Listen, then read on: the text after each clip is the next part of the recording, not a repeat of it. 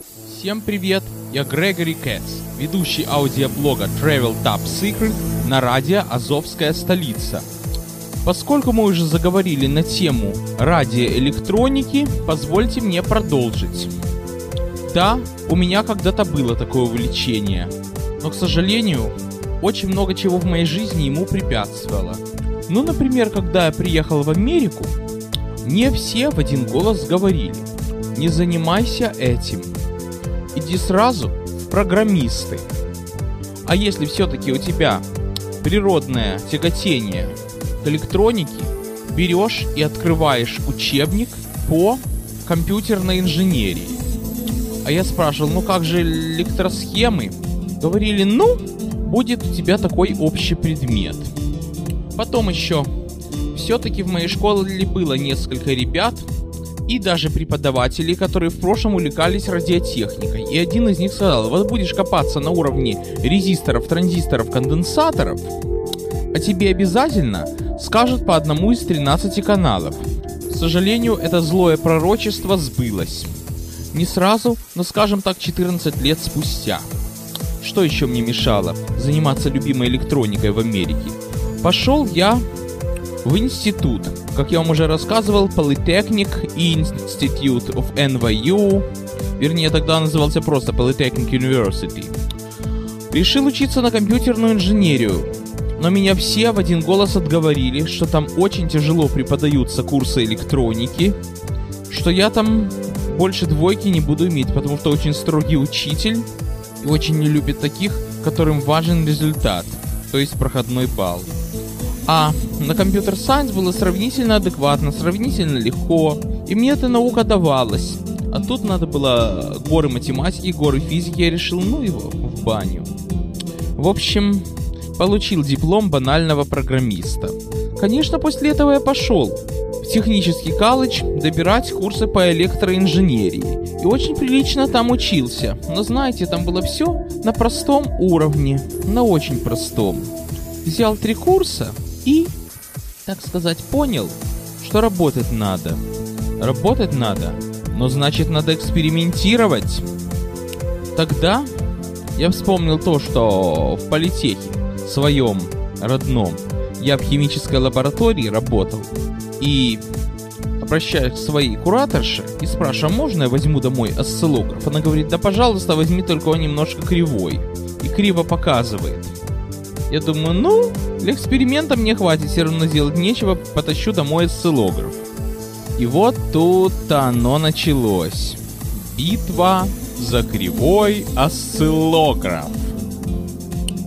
Аппарат тяжеленький. Я взял с собой сумочку. Думаю, ну, силы есть, потащу до дома. А до дома ехать на метро, с пересадкой, да еще и автобусом. Большой молодец. Мне предлагали машиной поехать, но мне надо было в компьютерной лаборатории задержаться и, так сказать, что-то там сделать. Выхожу, прохожу мимо security. Security это сторож. Он спрашивает, что несешь? Я говорю, осциллограф. Зачем он тебе нужен? А так, поэкспериментировать. Может быть, даже и подремонтировать. Поняли сразу? Security, что я несу этот осциллограф из химической лаборатории. Поняли, что я хочу сделать в институте одним осциллографом меньше. И тут-то я начинаю объяснять, что я работал в этой химической лаборатории, мне дали задание, что вот тут есть хозяин, тут есть эти самые.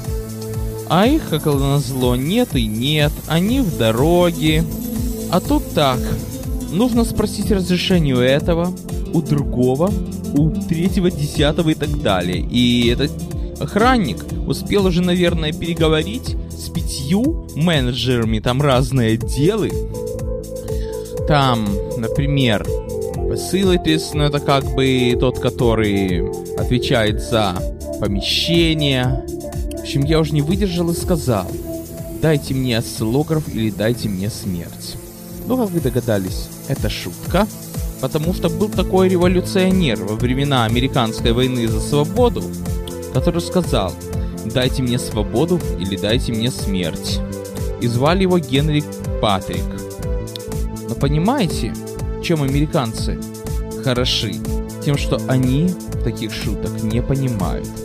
Если вы в присутствии американца процитируете какое-нибудь знаменитое произведение со словом «смерть», они подумают, что вы хотите на себя наложить руки. Поэтому такие шутки с ними не пройдут. Если вы человек эмоциональный, и у вас такие выражения выскакивают каждые пять минут, знайте, что на время вашего пребывания в Америке вы должны их избегать.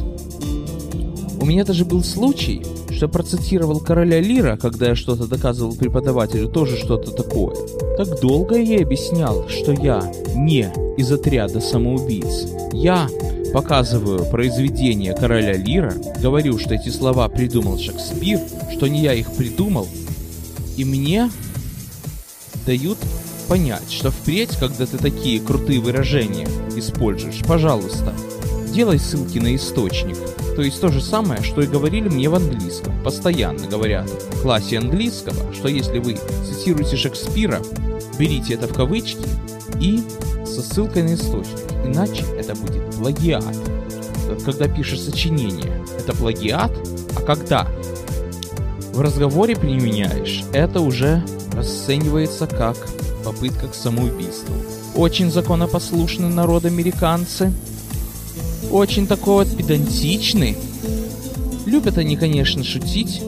И вообще как дети резвятся. Но официальной или полуофициальной остановке шутки плохи. Тем более такого содержания. Вот, кстати, еще вспомнил.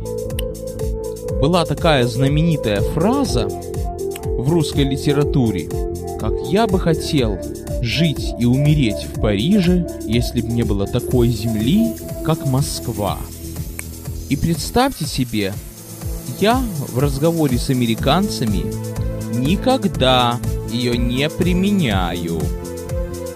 Потому что поймут так, что меня надо изолировать от общества. В общем, нельзя такие вещи говорить. Когда вы попали в конфликт среди американцев, нельзя угрожать жизнью своей, нельзя угрожать жизнью окружающих и т.д. и т.п. Короче, не достался мне тот осциллограф, и если честно, если вспомнить, что было потом, я думаю, что тут все-таки Бог меня, так сказать, оградил от лишних неприятностей. Потому что представьте себе такую картину, что я пронес этот осциллограф тяжеленный, сажусь с ним в метро. Во-первых, как я пройду с ним через турникет? Это раз. Во-вторых, это был год 2004, сравнительно незадолго после потрясшего весь мир 11 сентября 2001 года, и поэтому все метро и транспортная полиция стояла на страже. И если они видят большую-пребольшую сумку, они и сейчас имеют полное право вас остановить, досмотреть, задать вопросы, кто ты, что ты, зачем тебе такой большой, крутой осциллограф, и в случае чего задержать, и даже потащить в участок для выяснения отношений. И вот представьте себе, что я бы на это попался. Как бы мне было, даже не хочу рассказывать. Спасли меня секьюрити политеховские от злого пророчества, которое все-таки спустя три года и три месяца сбылось. Дело в том, что в нью-йоркском метро, оказывается, не только большие контейнеры вызывают опасения и внимание полиции, а еще и любой разобранный кусок электроники. Если от него торчат провода, батареи, это все понимаем мы, радиолюбители. А простой народ, среднестатистическая американская домохозяйка, сразу подумает, черт знает что. Вот Возьмите свой ненужный отработанный мобильный телефон, снимите с него крышку, так чтобы вся плата была наизнанку, подпаяйте к нему пару проводов и чтобы висела батарейка. И сядьте с этим агрегатиком в Нью-Йоркское метро. На вас будут смотреть недоброжелательно. А если вы еще так сделаете, что от платы пойдет дым, типа при коротком замыкании, то рядом с вами окажутся пять полицейских, наденут на вас наручники, и два часа вы будете доказывать, что вы не верблюд. При том, что вы самый обыкновенный радиолюбитель. Странно как-то выходит.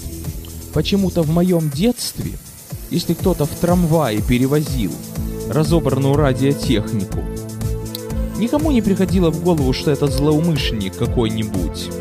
Потому что там, в моем детстве, тем более в Союзе, каждый второй дышал. Там не выбрасывались телевизоры. А в Америке на это реагируют очень-очень болезненно. Тем более в таком большом городе, как в Нью-Йорке. И если у вас, скажем так, от платы микроконтроллера идет дымок, типа от короткого замыкания, вас от задержания не спасет ничего. Я не люблю на этом заострять внимание зрителей и не собираюсь отвечать на вопросы, связанные с этим. В крайнем случае могу дать ссылочку в интернете. Но это и есть то самое, что я называю злым пророчеством, которое со мной исполнилось в марте 2008 года. После этого я, конечно, дома иногда занимался радиотехникой и занимаюсь, и мне она нравится, особенно микроконтроллер Arduino. В ютубе несколько даже блогов выложил.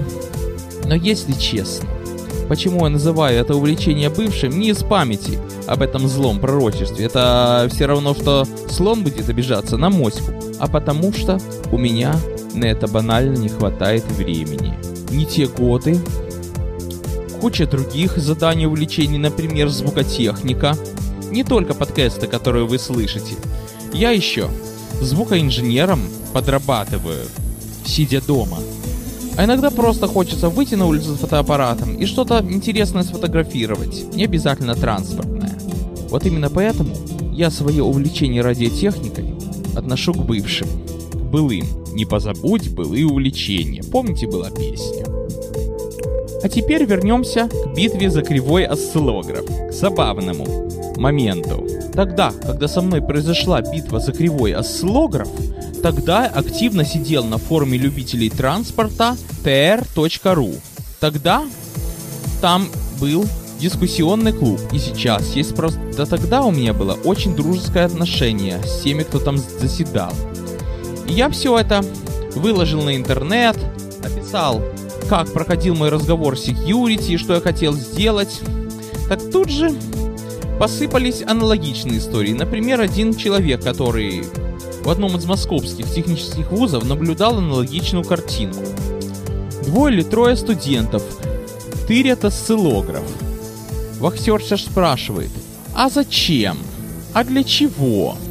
И они сказали, мы идем отремонтировать. Пропустила. Но если учесть тот жаргон, на котором они изъяснялись, они как-то его назвали «Идем вылечить диод».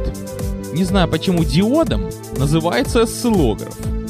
Не помню еще, что там было, но я помню, что тогда я активно общался с одним приятелем, который живет в Германии, коллегой по транспортному фанатизму, а коренная его специальность – музыкант. И, естественно, он о тонкостях радиоэлектроники знать и не обязан.